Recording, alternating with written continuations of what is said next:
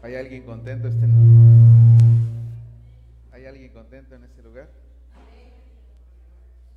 Mire, vamos a abrir nuestra Biblia en el libro de Juan capítulo 12, verso 26. Le voy a pedir Itzel si nos prende la luz, por favor. Gracias. Amén. Libro de Juan, Evangelio según San Juan, capítulo 12 verso 26. Estamos, iniciamos el domingo pasado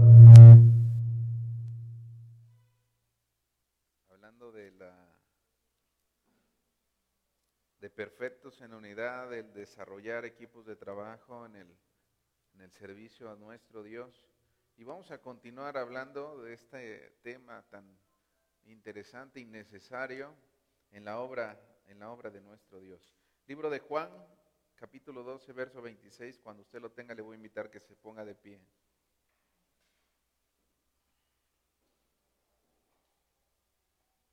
Vamos a leerlo desde el verso 24. Juan, capítulo 12, verso 24 al verso 26. Amén. Dice así la palabra del Señor. De cierto, de cierto os digo que si el grano de trigo no cae en la tierra y muere, queda solo. Pero si muere lleva mucho fruto. El que ama su vida la perderá y el que aborrece su vida en este mundo, para vida eterna la guardará.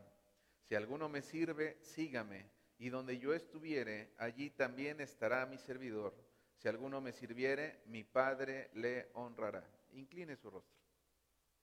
Bendito Dios, Padre eterno, gracias le damos en esta tarde, Señor, por la oportunidad, el privilegio que usted nos da de acercarnos a su presencia, de poder, bendito Dios, ser ministrados por medio de su Espíritu. Sabemos y damos gracias, Señor, porque la obra que usted está haciendo, la está haciendo en todo tiempo. Está operando en cada uno de nuestros corazones, procesándonos, desarrollándonos para el cumplimiento, Señor, de su obra, de su voluntad. Gracias le damos por cada uno de sus hijos en este lugar, Señor, por cada uno de sus escogidos, papá. Permite que podamos hoy aprender, escuchar su voz, abrir nuestro entendimiento para conocer, conocer su plan. Revélese hoy, es el deseo de nuestro corazón. Se lo pedimos dando gracias, entregándole todo lugar de autoridad en este tiempo, Señor. Toda nuestra atención, todo nuestro pensamiento, Señor, son dirigidos a ti. Gracias, papá. te bendecimos hoy y lo hacemos en el nombre de nuestro Señor de nuestro Salvador Jesucristo. Amén. Tome su lugar. Perfectos en unidad es el tema que estamos abordando. ¿Por qué Dios desea que manifestemos unidad? ¿Por qué Dios desea que, que la unidad no solamente sea buena, sino que vaya en un crecimiento, que venga a desarrollarse, que venga finalmente a manifestar una transformación en nuestra vida? Si usted nota en el libro de Juan capítulo 12, 26, que acabamos de darle lectura, dice la escritura, si alguno me sirve, sígame. Y donde yo estuviere, allí también estará mi servidor. Si alguno me sirviere, mi Padre le honrará. Hablábamos precisamente de este pasaje central el domingo pasado y de la necesidad que tenemos todos y cada uno de nosotros de, seguir a Cristo, de seguir a Dios. Él es el motivo, la razón por la cual el día de hoy nos encontramos en este lugar. Tenemos diferentes tipos de relaciones, de amistad, de, familia, eh, sentimentales, emocionales, de todo tipo. Sin embargo, la razón por la cual usted y yo nos encontramos en este tiempo, buscando la dirección de Dios por medio de la meditación de su palabra, es por causa de agradarle a Él. Es por causa de encontrar ese ese propósito, esa asignación que Dios ha determinado para su vida y para mi vida. Pero ¿cómo podemos nosotros garantizar en nuestra vida que estemos siguiendo verdaderamente los pasos del Señor Jesucristo? Que, ¿Cómo podemos garantizar verdaderamente que usted y yo nos encontramos donde Dios desea que nos encontremos? Nos encontramos realizando aquello que Dios desea que estemos realizando, ejecutando. Miren, ahí mismo en el libro de Juan, avance un capítulo más, y vaya conmigo al, verso 33.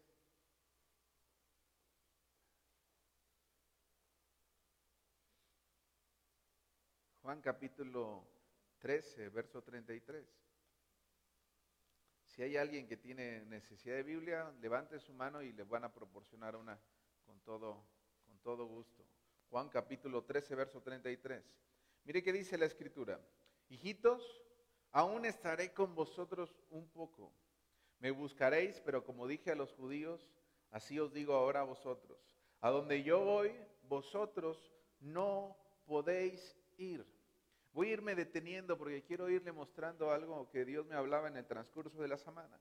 Nosotros precisamente em, eh, establecimos el tema central en cuanto a la unidad del Señor, en cuanto a la perfección que Dios desea que usted y yo alcancemos como, como el reino de Dios, como la obra de Dios, como equipo que está al servicio de Dios. Y, hablaba de un requisito para poder conocer el plan de Dios, para poder estar donde Dios está, y es precisamente que nos convirtiéramos en amigos, que nos convirtiéramos primero en, servidores para poder alcanzar esa medida de ser reconocidos como amigos. Recuerde, usted y yo el domingo pasado veíamos acerca de, de Abraham, qué es lo que dice la escritura acerca de Abraham, cómo le ocultaré a Abraham lo que voy a hacer. ¿Cómo le voy a ocultar? Decía el Señor en el pasaje bíblico. ¿Cómo le ocultaré a Abraham lo que voy a hacer si él habrá de guardar mis mandamientos? Y no solamente los guardará, sino que enseñará a sus hijos y a los hijos de sus hijos que guarden el camino de Jehová, que hagan justicia, misericordia y juicio. Hay, una confianza de Dios en la persona de Abraham y por causa de ella es que le revela el plan. Veíamos también otro ejemplo en la vida de el rey David. Y usted y yo conocemos la escritura que dice, he hallado, he hallado un varón conforme a mi corazón. Un varón conforme a mi corazón. Y mire algo que, podemos usted y yo aún más resaltar. y decía, Él hará todo lo que yo diga. Es decir, para que usted y yo podamos ser amigos de Dios, Dios necesita una garantía y la garantía es que usted y yo al conocer el plan vamos a ejecutarlo. ¿De qué nos sirve que Dios nos diga, quiero usar tu vida, quiero transformar tu vida, si no estoy dispuesto a ser usado, si tampoco estoy dispuesto a ser transformado? Tenemos que entender que Dios desea obrar en nuestra vida, pero tenemos también que disponernos a ello. Y si usted vuelve al verso 33, que seguramente lo tenemos aquí, Dice, hijitos, aún estaré con vosotros un poco, me buscaréis, pero como dije a los judíos, así os digo ahora a vosotros, a donde yo voy, vosotros no podéis ir. Entonces pareciera que hay una contradicción, porque el Señor Jesucristo en el capítulo anterior decía, si alguno me sirve, sígame. Y donde yo estuviere, ahí estará también mi servidor. Y aquí les dice, donde yo voy no pueden. ¿Por qué? ¿Por qué, ¿Por qué sucede eso? Mire, Avanza en la, la siguiente. ¿Qué necesitamos para estar con el Señor? Para alcanzar la amistad del Señor, debo de iniciar sirviéndole a Él. Debo iniciar conociendo su plan. Continúa en la siguiente. Debo atender su instrucción y debo de tener disposición para ser procesado. ¿Cuántos deseamos el proceso de Dios? El día de ayer tuvimos oportunidad de acudir a, un desayuno con algunos pastores y en, el, en, el, en ese desayuno eh, eh, eh, ellos ocupan como una dinámica realizar un foro con diferentes preguntas y en las preguntas hablaban, claro está, de lo que sucedió en el año pasado y de lo que nos espera, las expectativas para el 2021. Y, y resumiendo, usted y yo podemos identificar que el 2020 fue un año de un proceso fuerte para nuestra vida, pero también es un año de bendición. Porque el proceso nos permite el día de hoy estar aquí, tener oportunidad y finalmente la oportunidad nos habla de que Dios desea colaborar con nosotros. Muchos otros no tienen hoy esa misma oportunidad. Muchos otros terminó su tiempo y volvieron a la casa de papá, pero hoy usted y yo tenemos oportunidad. Y eso nos habla de gran bendición porque nuestra mayor bendición, la mayor bendición a la cual usted y yo podemos aspirar es a tener la presencia todo el tiempo del Señor Jesucristo, la presencia del Espíritu de Dios. Dice amén. Mire, vuelva conmigo a la lectura. Juan capítulo 13, ahora verso 34. Dice de esta manera, un mandamiento nuevo os doy, que os améis unos a otros, como yo os he amado, que también os améis unos a otros. Y mire bien, esto a mí me, marca mucho, dice el verso 35, en esto conocerán todos que sois mis discípulos si tuvieres amor los unos con los otros. En esto, este es un rasgo en que usted y yo estamos obedeciendo a Dios. Este es un rasgo distintivo de aquel que se ha dispuesto a ser discípulo. Si usted y yo buscamos en la escritura, dice, si alguno quiere ser mi discípulo, niéguese a sí mismo, tome su cruz cada día y sígame. Es decir, hay una serie de acciones que usted y yo tenemos que realizar. No es simplemente yo quiero y, ahora pásenme una credencial porque ahora ya soy discípulo de Dios, pero no me parezco en lo absoluto a lo que Dios desea. No estoy ejecutando el plan de Dios. Hay un rasgo distintivo. Dicen esto, conocerán todos que sois mis discípulos si tuvierais amor los unos con los otros. Verso siguiente. Y es aquí donde quiero que usted ponga aún más atención. Yo sé que ya la está poniendo. Verso 36. Le dijo Simón Pedro, Señor, ¿a dónde vas? Jesús le respondió, a donde yo voy, no me puedes seguir ahora, más me seguirás después. Se lo voy a leer una vez más. Jesús le respondió, a donde yo voy, no me puedes seguir ahora, más me seguirás después. Yo quiero que usted y yo pongamos atención. En un verso anterior está hablando a todos los que le siguen, vuelve el Señor Jesucristo y le dice, no pueden seguir, a donde yo voy no pueden ir conmigo. Amén. Si usted nota precisamente, verso 33, hijitos, aún estaré con vosotros un poco, me buscaréis, pero como dije a los judíos, así os digo ahora, a vosotros, a donde yo voy, vosotros no podéis ir. Pero ¿qué sucede en, unos minutos después, un, cierto tiempo después? Está dando una instrucción, está manifestando el plan y de momento Pedro dice, pues ¿a dónde vas? Pedro se acerca y dice, Señor, pues ¿a dónde vas?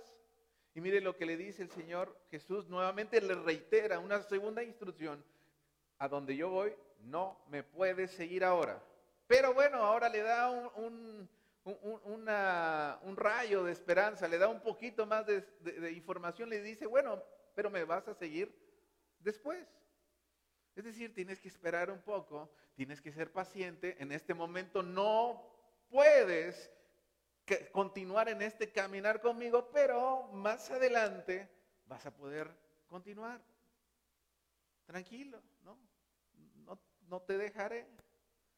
¿Qué era lo que tenía que suceder en la vida de Pedro y en la vida de todas estas personas que estaban siguiendo al Señor Jesucristo? Necesitaban atravesar, experimentar el proceso del amor. Diga conmigo el proceso del amor. Y también el proceso del, amor, del amar menos. Dice, ¿de dónde sacó eso, pastor? Se me ocurrió y pues se lo puse. El proceso del amor y del amar menos. ¿Por qué del amor y del amar menos? Ahorita se lo voy a ir explicando. Porque finalmente Pedro necesitaba experimentar un proceso. Y si usted, mire, usted lo va a ir notando. Verso 37, diapositiva siguiente. Le dijo Pedro, mire, mire nada más el ímpetu de Pedro, así como muchos de nosotros. Señor, ¿por qué no te puedo seguir ahora?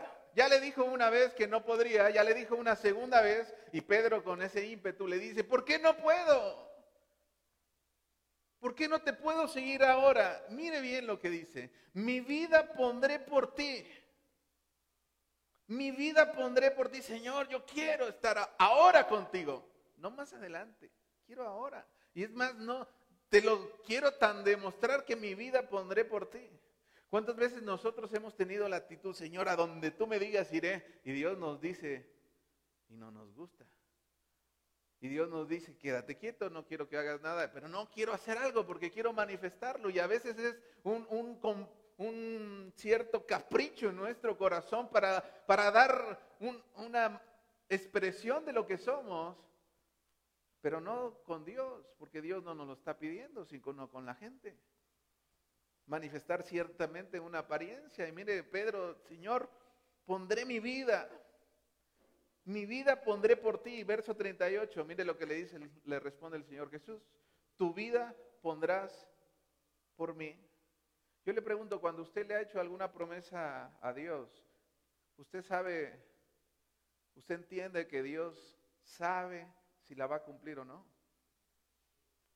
Cuando usted y yo venimos y le decimos, verdad, Señor, esta es la última, la última, la última, Dios sabrá si es la última o no lo es. Tendrá que hacer mucho show o espectáculo para que vean que ahora sí es la de de veras. No, Dios conoce los pensamientos, Dios conoce las intenciones del corazón. No hay nada oculto delante de Él. Sin embargo, mire, insisto, reitero el ímpetu de Pedro, mi vida pondré por ti. Y es ahí donde viene el Señor Jesucristo a empezar su proceso de amor, su proceso de confrontación. Mi vida, tu vida pondrás por mí. Mira, mira nada más. De cierto, de cierto te digo, no cantará el gallo sin que me hayas negado tres veces. Siguiente, este Noé. No cantará el gallo sin que me hayas negado tres veces. Mire, Dios desea que Pedro sea procesado. Yo, yo quisiera que usted y yo pudiéramos eh, llegar a ese entendimiento. Jesucristo en ningún momento está deseándole el mal a Pedro. Jesucristo en ningún momento está diciéndole, no, no sirves para nada. No. Jesucristo en ningún, momento está menospreciando el anhelo de Pedro. Lo que está estableciendo es su voluntad por encima de cualquier anhelo personal. Primero. Segundo, Dios desea procesar a Pedro. Porque conoce el resultado, conoce el plan completo y conoce precisamente también ese ímpetu de Pedro. y sin embargo, él desea el éxito, pero mire, Jesús sabe. Jesús sabe. Usted y yo podemos venir y decir muchas promesas delante de Dios, pero Dios sabe qué es lo que usted y yo estamos buscando. ¿Cuál es el deseo de nuestro corazón? ¿Cuál es el anhelo? A veces queremos simplemente hacer promesas. ¿Por qué? Porque estamos esperando que Dios obre en nuestra vida en una área que, que nos está costando trabajo, que nos duele, pero que no hemos aprendido a soltarle a Dios. Queremos finalmente hacer negociaciones con el Señor. Y mire, Dios sabe el cumplimiento, Dios sabe cada deseo de tu corazón. ¿Por qué es que le dice a Pedro, por qué es que le dice a todos, no me pueden seguir ahora? Mira, continúa en la siguiente. ¿A qué, ¿A qué se refiere con seguir? Tal vez, mire, este es un concepto muy común entre todos nosotros. Veía yo precisamente en, mi Biblia de estudio y, seguir viene de la raíz aculoteo, que significa a, es unión, y que, que, lo, que loeteos, un camino, que significa andar junto a alguien en el mismo camino. La palabra se aplicaba a soldados, servidores y discípulos y aparece en el Evangelio 78 ocasiones y se relaciona con el discipulado. Recuerde, el discipulado hablábamos hace un momento, decía el costo del discipulado. En esto conocerán que sois mis discípulos si, tener, si tienen amor los unos por los otros. Y en el amor precisamente se manifiesta nuestra devoción a Dios, nuestra obediencia, en el amor unos por otros. Ese es ahí donde usted y yo tenemos que entender que cuando yo sirvo a mi prójimo, también le estoy sirviendo a Dios. Cuando yo dispongo mi corazón para participar de la obra del Señor, aun cuando estoy generando un beneficio, una bendición directa a otras personas, pero mi, mi bendición es que lo estoy haciendo por Dios, para Dios, por causa de la misericordia de Dios. Entonces, usted y yo tenemos que entender que hay un costo del discipulado, hay un valor de seguir a Cristo. No simplemente es una referencia, no es simplemente, y reitero, no es una credencial que usted y yo podemos portar simplemente como discípulos. Soy discípulo, pero finalmente no tengo que hacer nada. No, sí tiene que usted hacer mucho. Hay un costo y hay un valor. La manifestación de que sigo a Dios es precisamente el rasgo del discípulo. Y el discípulo ha sido procesado en amor. El discípulo ha sido procesado en amor. Mira, vaya conmigo a Lucas capítulo 24. 14, perdón, verso 25. Adelántate un poquito más. 14, 25. Ahí está. Libro de Lucas, capítulo 14, verso 25. El título que han establecido en la Biblia que yo tengo dice lo que cuesta seguir a Cristo. No simplemente decir yo le voy a seguir, sino que verdaderamente tenemos que analizar el costo, el valor que representa seguir, servir a Cristo. Mire lo que dice la escritura. ¿Lo tenemos? Dice verso 25 en adelante. Grandes multitudes iban con él. Y volviéndose les dijo, si alguno viene a mí y no aborrece a su padre y madre y mujer e hijos y hermanos y hermanas y aún también su propia vida, ¿qué dice? No puede ser mi discípulo. Se lo voy a leer una vez más. Grandes multitudes vivan con él. Y volviéndose les dijo, si alguno viene a mí y no aborrece a su padre y madre y mujer e hijos y hermanos y hermanas y aún también su propia vida, no puede ser mi discípulo. Hay un valor, es decir, mire, el aborrecer no, no quiere decir que usted odie a su familia, odie a sus padres, a sus hijos. No, no, no, no significa el que usted tenga un rechazo hacia ellos, sino que usted establezca en primer lugar a Dios. Amar menos Amar menos se refiere a aborrecer. Es decir, tenemos que establecer una prioridad. Para poder ser discípulos, la prioridad antes que mi padre, que mi madre, que mi mujer. Fíjense ahí quien dice, no, primero es el ministerio del matrimonio, aleluya. Aquí dice que primero es Dios. Mujer e hijos, también lo mismo, hermanos y hermanas y aún también su propia vida, no puede ser mi discípulo. la preferencia, la prioridad, el primer lugar siempre le pertenecen a Dios, deben de pertenecerle a Dios. Si usted y yo no podemos, no podemos hacer la obra de Dios por causa de que estamos condicionados a un chantaje sentimental o emocional de nuestra familia, usted no puede ser discípulo. No puede ser discípulo. Y no quiero decirle ya, pues ya hay que tirar la toalla y dejar de hacerlo, hay que participar del proceso del amor. ¿Sabe por qué le decía el proceso del amor y del amar menos? Precisamente por esto. Tengo que amar más a Dios. Ese es el proceso que Dios permite en mi vida para que me centre en Él. El 2020 me sirvió a centrarme más en Él y de amar menos a todo lo demás. Establecer prioridades. Mire, continúa diciendo lo que cuesta seguir a Cristo, verso 27. Y el que no lleva su cruz y viene en pos de mí, no puede ser mi discípulo.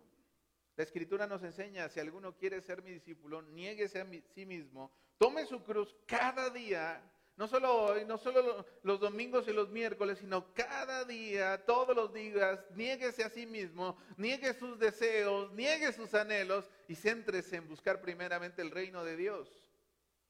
Eso es lo que es, representa ser un discípulo. Mire, usted de momento pudiera, y yo pudiéramos decir, esto pareciera que es, no, no, no, no me parece al amor de Dios. Que Dios nos recibe así como imperfectos, no, no, no me suena el amor a Dios. ¿Recuerda a qué refería la palabra eh, de seguir? A militares, decía. A soldados, a discípulos. Entonces yo le pregunto, un, militar, si entra en un, digo, desconozco la nomenclatura, lo que refieren, pero si, si, si un soldado llega eh, eh, a un escuadrón, no sé, un escuadrón vamos a ponerle, un escuadrón y, finalmente recibe una instrucción. Yo le pregunto, ¿le preguntarán, ¿te gustaría hacerlo? ¿No? ¿Creen que le diría, ¿te gustaría formarte del lado izquierdo? Porque del lado derecho pega mucho el sol y ¿no? Y no queremos que te lastimes tu pielecita, ¿no? ¿Usted creen que le tomarán consideración al deseo propio y personal? La realidad es que no, simplemente se sigue una instrucción y se, se, continúa caminando con disciplina. Hay una sujeción, hay una sujeción a la instrucción, no, no un cuestionamiento, sino simplemente una sujeción. ¿Por qué? Porque estamos caminando bajo autoridad. Lo mismo representa la obra y el reino de Dios. El reino de Dios es donde Dios gobierna, no donde Dios pide simpatizantes, no donde Dios requiere votos y por eso te va a dar una bendición para que tú... No, no, no. Tenemos que sacarnos esa idea o ese pensamiento cultural que nos estorba y entender que nosotros necesitamos aprender el valor del discipulado y el valor del discipulado va a manifestar, va a manifestarse por medio del amor y el amor va a manifestar, precisamente va a dar el fruto y el fruto se llama obediencia. Ya conmigo obediencia. Fíjese bien, dice verso 27, el que no lleva su cruz y viene en pos de mí, no puede ser mi discípulo. ¿Por qué? Verso 28, porque ¿quién de vosotros, queriendo edificar una torre, no se sienta primero y calcula los gastos? A ver si tiene lo que necesita para acabarla. ¿Quién de nosotros, queriendo edificar una torre, no se sienta primero, calcula los gastos para saber si tiene la capacidad de poder terminarla? ¿Por qué? ¿Por qué dice esta referencia? No sea que después, verso 29, que haya puesto el cimiento y no pueda acabarla, todos los que lo vean comiencen a hacer burla de él, diciendo, este hombre comenzó a edificar y no pudo acabar. Hay un valor en el discipulado, hay un valor en la obediencia. Usted y yo tenemos que considerar si verdaderamente estamos dispuestos, a obedecer a Dios a seguir la instrucción, a sujetarnos a la voluntad de Dios. Es el valor. ¿Por qué? Porque de otra manera, ¿sabe qué sucederá? Vamos a ser avergonzados. Avergonzados, ¿por qué? Porque iniciamos y, empezamos como el primer amor. Yo todo lo puedo en Cristo, amén, gloria a Dios, aleluya, que me fortalece y, otra vez, amén, gloria a Dios y aleluya, ¿no? Y continuamos, pero cuando viene la primera prueba, cuando viene precisamente el primer costo del discipulado, el primer proceso, ya el amén es un poco más difícil. El gloria a Dios también y el aleluya es un aleluya, ¿no? Porque no queremos participar del proceso de Dios. ¿Y sabe qué sucede? Que es precisamente en ese tipo de procesos donde se manifiesta lo que hay en nuestro corazón. Precisamente por eso Dios permite para manifestar lo que hay en nuestro corazón. Dios sabe lo que hay en nuestro corazón, pero ¿sabe quién muchas veces engaña? Usted y yo. Usted y yo.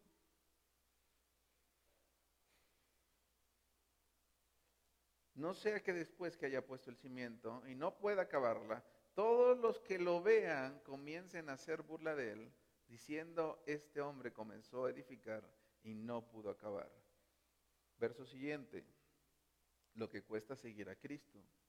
¿O qué rey, al marchar a la guerra contra otro rey, no se sienta primero y considera si puede hacer frente con diez mil al que viene contra él con veinte mil? Y si no puede, cuando el otro está todavía lejos, le envía una embajada y le pide condiciones de paz. Así pues cualquiera de vosotros que no renuncia a todo lo que posee, no puede ser mi discípulo. Mire bien, dice, ahora da una ejemplificación dos reinos que vienen a la guerra. ¿Y qué sucede? Que de momento viene a, él con mil y allá trae dos mil. Yo le pregunto, conforme a lo que establecimos como fundamento en la enseñanza pasada del día domingo, ¿podemos ir así a la guerra?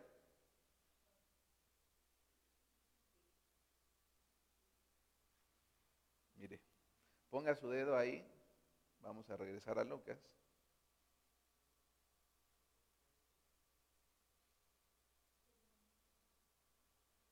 Y vaya conmigo.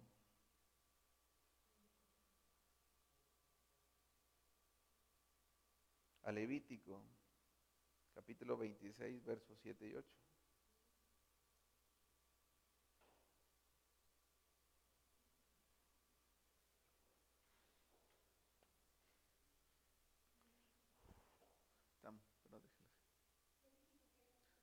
capítulo 26, versos 7 y 8. Dios desea procesarnos. La escritura nos enseña reiteradamente, no es bueno que el hombre esté solo. Y recuerde, al final concluíamos, mejor son dos que estar solo, mejor son dos que uno, tiene mejor paga de su trabajo, pero también veíamos que cordón de tres dobleces no se rompe solo, entonces tres sí es mejor que dos. Si tres es mejor que dos, cuatro es mejor que tres, cinco es mejor que cuatro. Amén. En el equipo, en la unidad, es que usted y yo vamos a encontrar fortaleza. Mire lo que dice Levítico capítulo 26, versos 7 y 8. Y perseguiréis a vuestros enemigos y caerán a espada delante de vosotros. Cinco de vosotros perseguirán a ciento y ciento de vosotros perseguirán a diez mil y vuestros enemigos caerán a filo de espada delante de vosotros. ¿Se puede ir a la guerra con mil para vencer a dos mil? Conforme a la unidad, conforme a la obra de Dios, conforme al tiempo y proceso de Dios es posible. Porque el trabajo en equipo, entendiendo el plan y proceso de Dios para mi vida, va a fortalecer, va a quintuplicar, dice, decíamos en el punto, nuestra fuerza. Entonces sí es posible, sin embargo, ¿sabe qué es lo que sucede? Que, que vamos solos. Por eso es que el Señor Jesús le decía, no pueden ir ahorita, más adelante, después del proceso, después que yo me manifieste, de que yo cumpla, bueno, ahora ustedes continúan eh, caminando por ese caminar, pero no pueden hacerlo ahorita, necesitan el proceso. Necesitamos el proceso.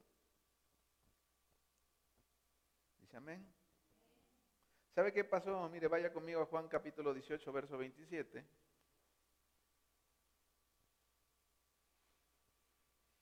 Del discípulo Pedro que le dijo, mi vida pondré por ti.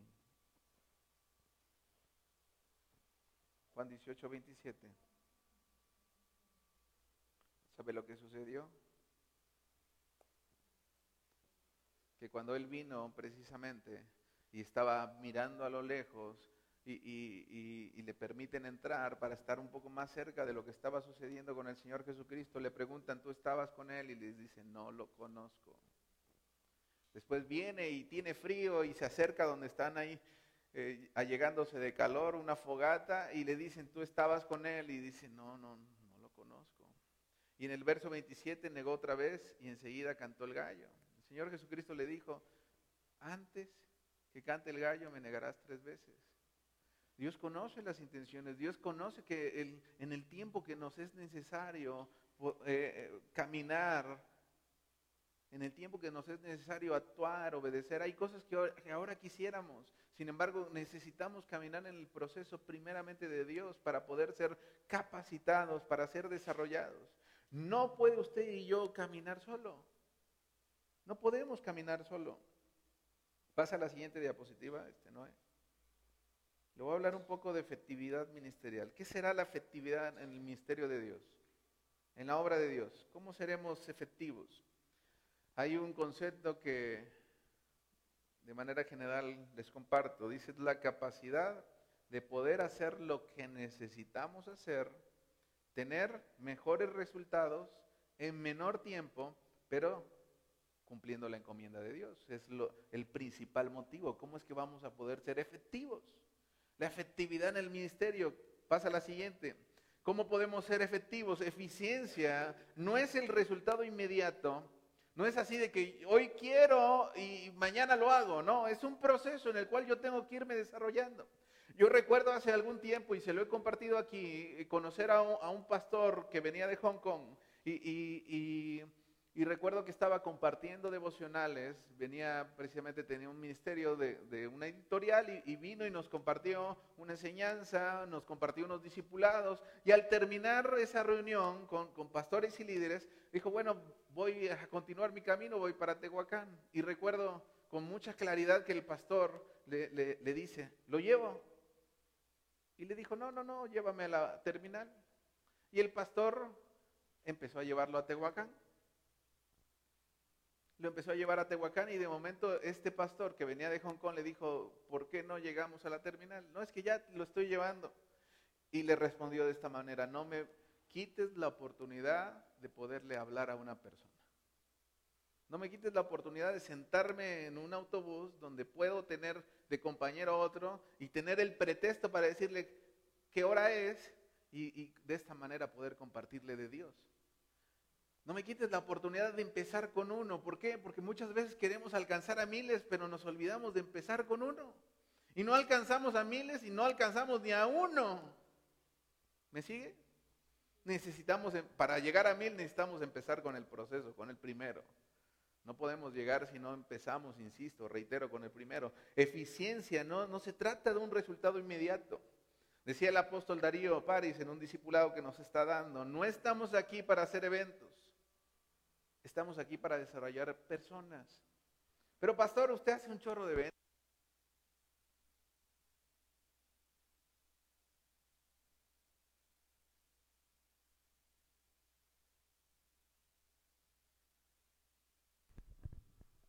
Usted hace muchos eventos, pero mire, lo importante no es desarrollar un evento.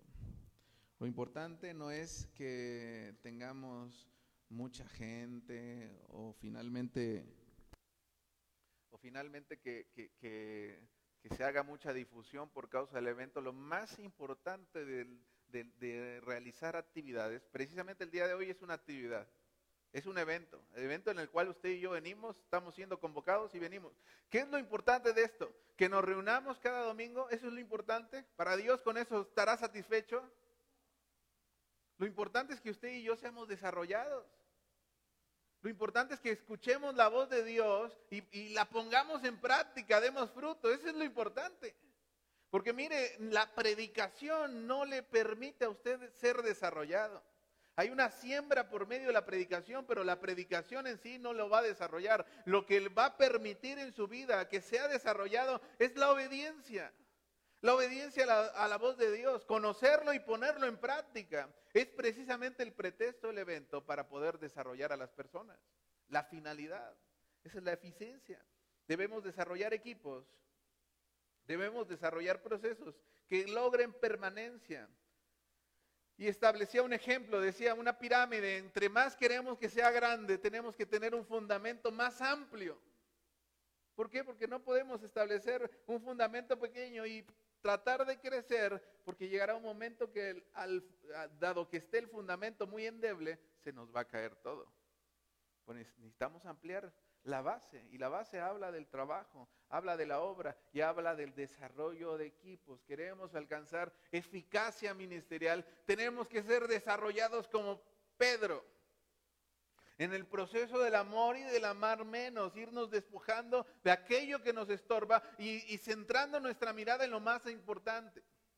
En el libro de Hechos capítulo 2, verso 42 nos habla de la actitud de los primeros cristianos, de los primeros creyentes, y decía que perseveraban en la doctrina, en la doctrina de los apóstoles, que es la palabra de Dios. Perseveraban en la comunión unos con otros, en el partimiento del pan y en las oraciones. Era lo que ellos perseveraban. ¿Y qué tiene que ver la comunión unos con otros? ¿Qué tenemos en común usted y yo? la razón por la que estamos aquí, que decíamos en un inicio que es Cristo. Eso es lo que tenemos en común. Amén. Eso es lo que tenemos en común y es precisamente enfocándonos en lo más importante que usted y yo tenemos la oportunidad, tenemos la capacidad de ser desarrollados, procesados por Dios. Por ello necesitamos hacer equipos. Diga conmigo, necesito hacer equipos. Siguiente, Noé. ¿Qué sucede cuando no tenemos resultados? inmediatos. A veces queremos resultados inmediatos y eso nos genera frustración, genera desánimo. Decía, nos quemamos por tratar de hacer muchas cosas y no nos centramos en una importante o en una de todas esas cosas, no hacemos nada. Queremos ser muchas, no hacemos nada. Tenemos que centrarnos. Mire lo que sucedía, lo, que dice el, pasaje, que aquel que viene a la guerra con mil para hacer frente a otro reino con diez mil, tiene que sentarse primero. Y si no, mandar a hacer una embajada de paz para tener unos acuerdos. Mire, este tiene una referencia espiritual eh, que, es importante que usted y yo consideremos, porque sabe qué es lo que sucede, que muchas veces empezamos a servir, empezamos a participar, pero, pero ¿qué cree que nos viene a la guerra? ¿Qué cree que es lo que se empieza a manifestar? Empieza a manifestarse todo aquello que nos ha venido estorbando por años. Eso empieza a manifestarse. Nos hace guerra. ¿Y sabe qué sucede? Que a veces nosotros mandamos embajadas de paz con nuestra propia carne. Sí voy a mejorar en esto, pero pues, las groserías, es que así soy yo. Embajada de paz ni tú te metes conmigo y yo sigo así, ¿no? Hay ciertas áreas que no terminamos por ceder a Dios, por eso tenemos que entender el costo del discipulado, el costo de seguir a Cristo, el costo de servir a Cristo. No estamos hablando de cualquier cosa. Usted y yo estamos necesitamos considerar si estamos dispuestos a dejar sernos ser procesados. La escritura nos dice que cuando vengas a la casa de Dios, guardes tu boca de dar el, sacrificio de los necios.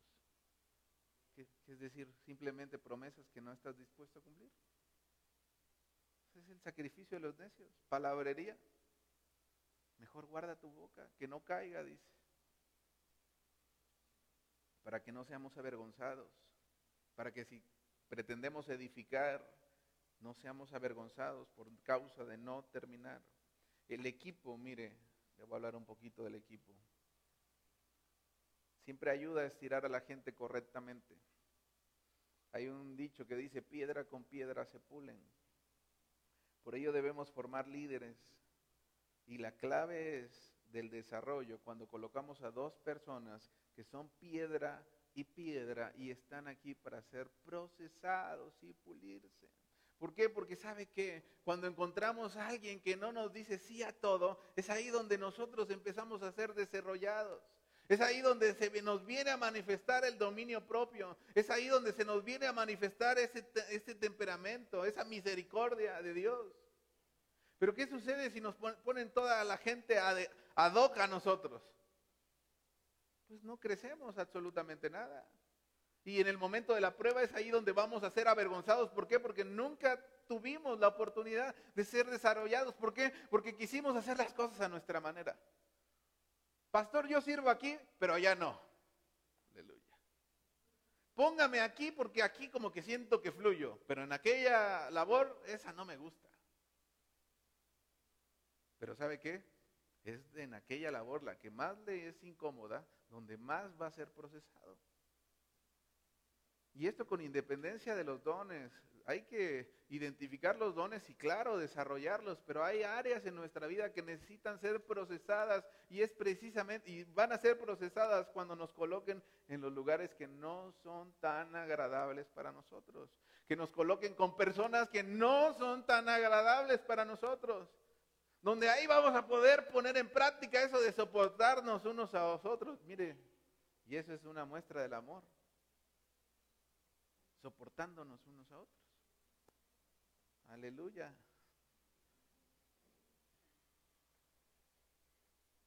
Pedro necesitaba ser procesado.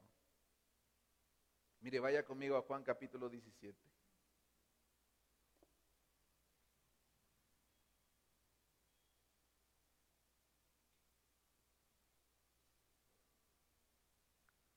Juan capítulo 17, verso 20. ¿Qué es lo que Dios desea de cada uno de nosotros? Mas no ruego solamente por estos, sino también por los que han de creer en mí por la palabra de ellos, para que todos sean uno, como tú, oh Padre, en mí y yo en ti, que también ellos sean uno en nosotros, para que el mundo crea que tú me enviaste. ¿En qué? En la unidad. En la unidad vendrá una manifestación de fe al mundo a la gente que tenemos a nuestro alrededor. Continúa diciendo, verso 22, la gloria que me diste yo les he dado, para que sean uno, así como nosotros somos uno, yo en ellos y tú en mí, para que sean perfectos en unidad.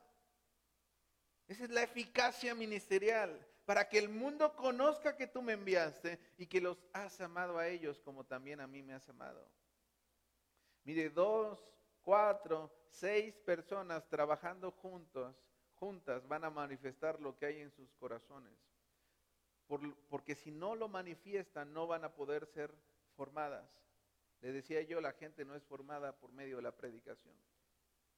Hay una enseñanza que es una semilla que se siembra, pero usted y yo vamos a determinar qué tan buena tierra somos, qué tanto estamos dispuestos a morir para poder manifestar el fruto que Dios está esperando.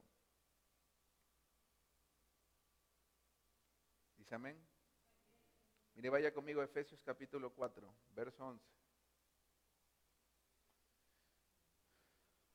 Yo pedir a Abraham que me acompañe aquí.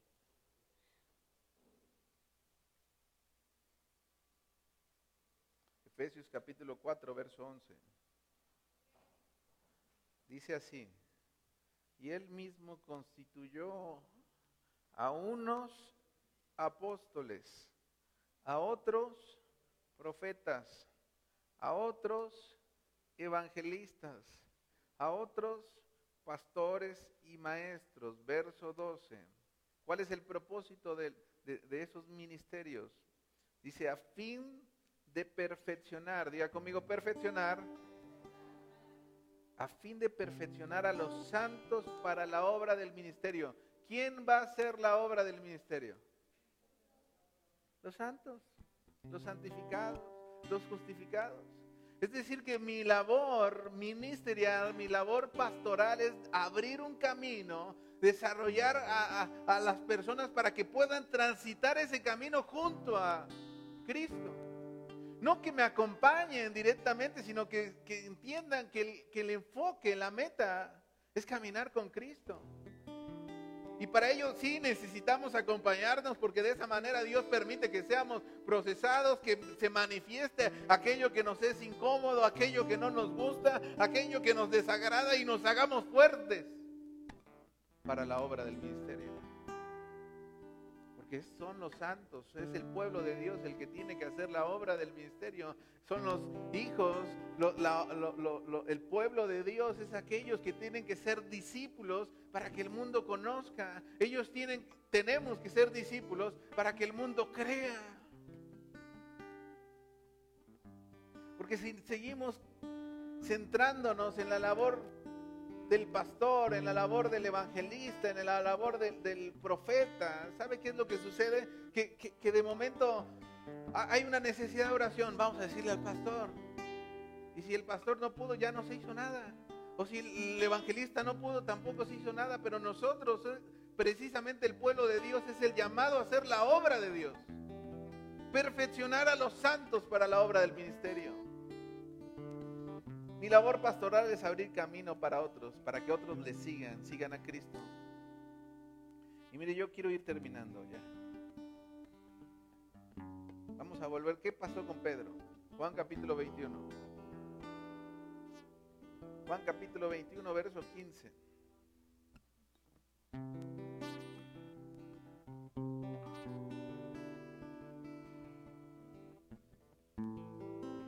¿Sabe qué?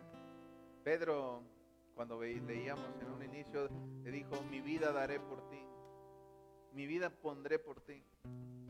Pero el Señor Jesús sabía que no era así, que aún necesitaba trabajar aún más el corazón de Pedro. Tiempo después lo negó y ¿sabe qué? Se entristeció porque se cumplió lo que Cristo le había dicho. No fue algo agradable el, el darse cuenta que aún necesitaba ser perfeccionado en amor. Sin embargo, Jesús no lo deja ahí avergonzado. Viene aún todavía a confrontarlo un poco más para que él crezca, para que él se desarrolle, para que él continúe haciendo la obra, para que él entienda que su única provisión, que su única fuente es, es nuestro Dios. Mire lo que dice. Juan 21, 15. Cuando hubieran, hubieron comido, Jesús dijo a Simón Pedro, Simón hijo de Jonás, fíjense la primera pregunta, ¿me amas más que esto? ¿Me amas más que esto? ¿Soy más importante en tu vida que las personas que están a tu alrededor? ¿Podrías hacerte esa misma pregunta? amas más que estos? Le respondió, sí, Señor, tú sabes que te amo. Y él le dijo, apacienta mis corderos. No le dijo, amén, recibo tu amor, Pedro. Le dio otra instrucción. ¿Se da cuenta? No le dio una palmadita en la espalda, sino que le dijo, trabajo hay que hacer. Apacienta mis corderos. Verso 16. Volvió a decirle la segunda vez, Simón, hijo de Jonás, ¿me amas? Pedro le respondió, sí Señor, tú sabes que te amo. Y ahora nuevamente le da otra instrucción, le dijo, pastorea mis ovejas. Primero apacienta mis corderos, ahora le dice, pastorea mis ovejas. Le da otra instrucción. Continúa en el verso 17. Le dijo la tercera vez, Simón, hijo de Jonás, ¿me amas? Pedro se entristeció de que le dijese la tercera vez, ¿me amas? Y le respondió, Señor, tú lo sabes todo. Tú sabes que te amo. Jesús le respondió, Jesús le dijo, apacienta mis ovejas. De cierto, de cierto te digo, cuando eras más joven te ceñías e ibas a donde querías. Mas cuando ya seas viejo extenderás tus manos te ceñirá otro y te llevará a donde no quieras. Esto dijo dando a entender con qué muerte había de glorificar a Dios. Y dicho esto añadió, sígueme. Mire, Pedro primeramente le dijo, a donde yo voy no puedes ir. A donde yo voy en este momento no puedes ir y se lo preguntó y le insistió tres ocasiones. Cuando incluso dijo, mi vida daré por ti, y dijo, tu vida darás por mí, antes que cante el gallo tres veces, me negarás. Y ahora viene la restauración de Pedro. ¿Sabes qué? Pedro entendió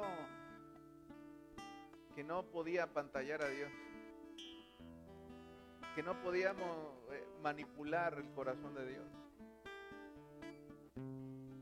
Pedro tuvo que entender en ese proceso amargo que lo que decían sus palabras debía de haber sostenido con hechos. Y ahora le dice, ¿me amas? Y le dice, sí, Señor. Le, ¿Me amas? Sí, Señor. Ya no es, sí, sí, mi vida daré por ti, heme aquí, envíame a mí, quiero ir a las naciones, aleluya, gloria a Dios. No le predicamos a, nuestra, a nuestros prójimos más próximos que ya aplicó una mesura, empezó a evaluar, pues ya sabía, Jesús lo sabe. La tercera ocasión le dice, Simón, hijo de Jonás, ¿me amas? Pedro se entristeció de que le dijese la tercera vez. Y le respondió, tú lo sabes todo. Tú sabes que te amo. Y Jesús le dijo, apacienta mis ovejas. Mire, después de todo este proceso, ahora sí Jesús le dice, sígueme. Después de, mire, Pedro murió como mártir, murió crucificado y murió crucificado de cabeza, porque consideró no ser digno de ser crucificado de la misma manera que el Señor Jesús. Yo le voy a invitar que se ponga de pie en esta, en esta tarde. ¿Sabe qué? ¿Sabe por qué no servimos a Dios? Era lo que Dios me hablaba en el transitar de la semana. ¿Sabe por qué no tomamos decisiones? Porque nos ha hecho falta amor. Hay ocasiones que usted y yo decimos muchas cosas. Manifestamos una apariencia, una cierta identidad, pero no, estamos dispuestos a hacer lo que Dios desea. Y, Dios me, el Espíritu de Dios me llevaba precisamente a esta porción de la Biblia donde Pedro niega. Y nosotros pudiéramos decir, ah, ese Pedro tan tremendo. Pero sabe que muchas veces nosotros hemos sido Pedro. Y mire, Pedro se puso triste porque en tres ocasiones le preguntó Jesucristo si le amaba. Yo quisiera que usted y yo pudiéramos hoy meditar, reflexionar cuántas veces Dios nos ha hecho esa pregunta. ¿Cuántas veces le hemos respondido con hechos y no solo con palabras? Le hemos presentado el sacrificio de los necios, la ofrenda de los necios. Son pura palabrería, pero no disposición. Y yo no venimos a este lugar a quedar bien entre nosotros, sí a tener paz, sí a soportarnos, sí a amarnos, sobre todo amarnos, hacer equipo. Hay diferencias, las hay, gloria a Dios que las hay, porque eso va a permitir que seamos desarrollados. Y sabe que en la disposición de su corazón para tratar con aquellas personas que no le es tan sencillo tratar, es donde usted y yo expresamos el amor de Dios. Y yo puedo recapitular un poco y decir cuántas ocasiones prediqué acerca del servicio a Dios en el 2020 y la verdad no he hecho la cuenta, pero ni quiero hacerla. Y mire, sin importar lo que el pastor le haya predicado, cuántas veces Dios no le ha dicho, necesito esto de ti. Necesito que dejes esta relación. Pero es mi amigo, es mi amiga. Le hago bien, me hace bien. No, no te hace bien, te daña. Te va a llevar a la muerte. ¿Cuántas veces hemos antepuesto relaciones, personas, trabajo antes que la voluntad de Dios? Y ahí usted y yo hemos negado a Dios. Con nuestras acciones, con nuestros hechos, más que con nuestras palabras. Yo puedo preguntarle, ama a Dios y todos diríamos, amén. Pero ¿qué fruto es el que estamos dando? ¿Qué es el fruto que le estamos presentando?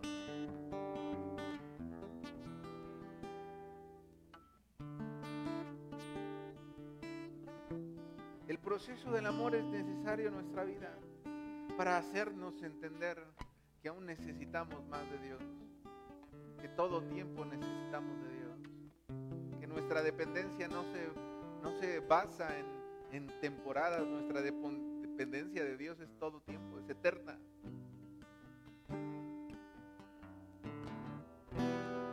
Entonces yo quiero invitarle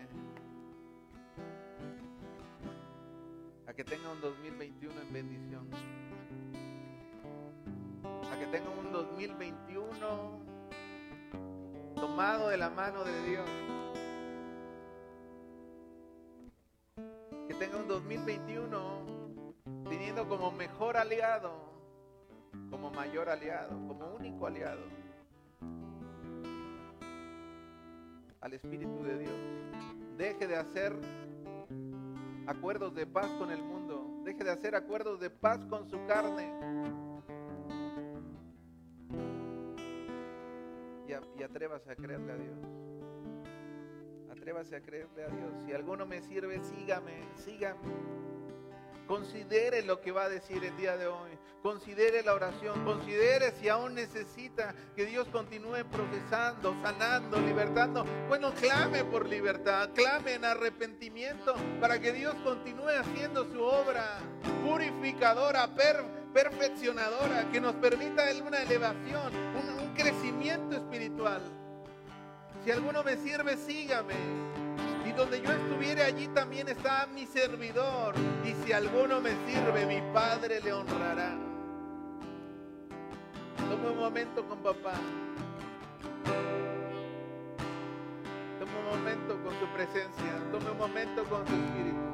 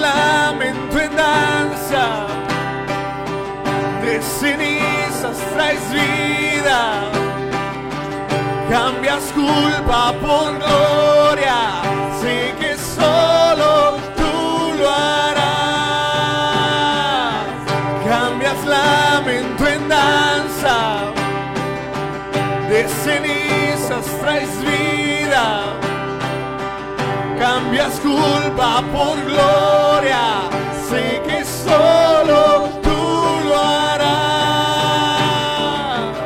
de las ruinas y tumbas nacen nuevos jardines resucitas los huesos, sé que soy.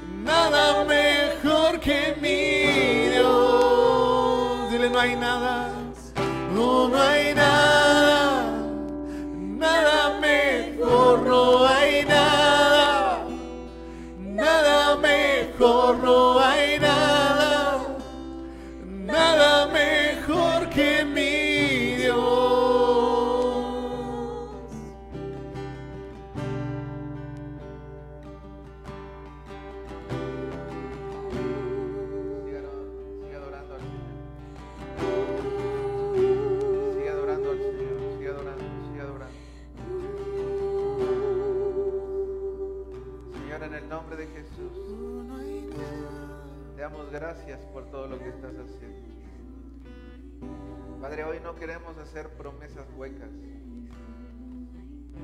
No queremos hacer, bendito Dios, pactos que no estamos dispuestos. Señor, no forzaré a tu pueblo a ofrecer un sacrificio de necios. Permítenos, papá, que nuestro sí sea sí. Entendamos el valor de cada palabra que sale de nuestra boca.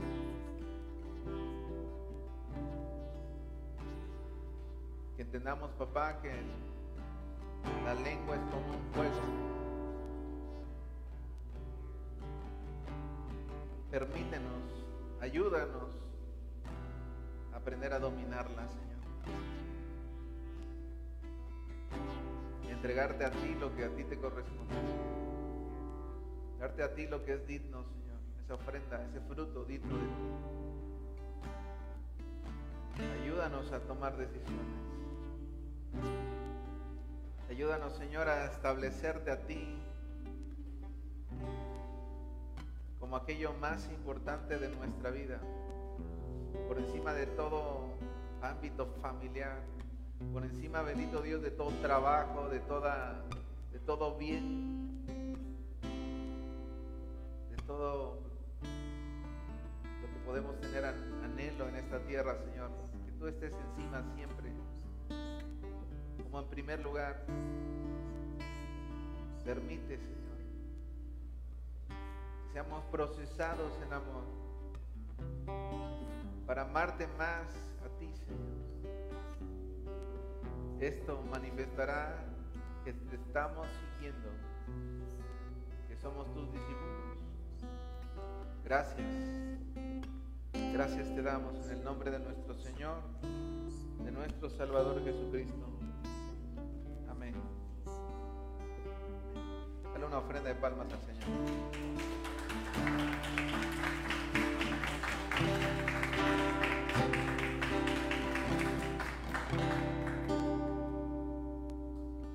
Aleluya. ¿A cuántos Dios nos habló hoy?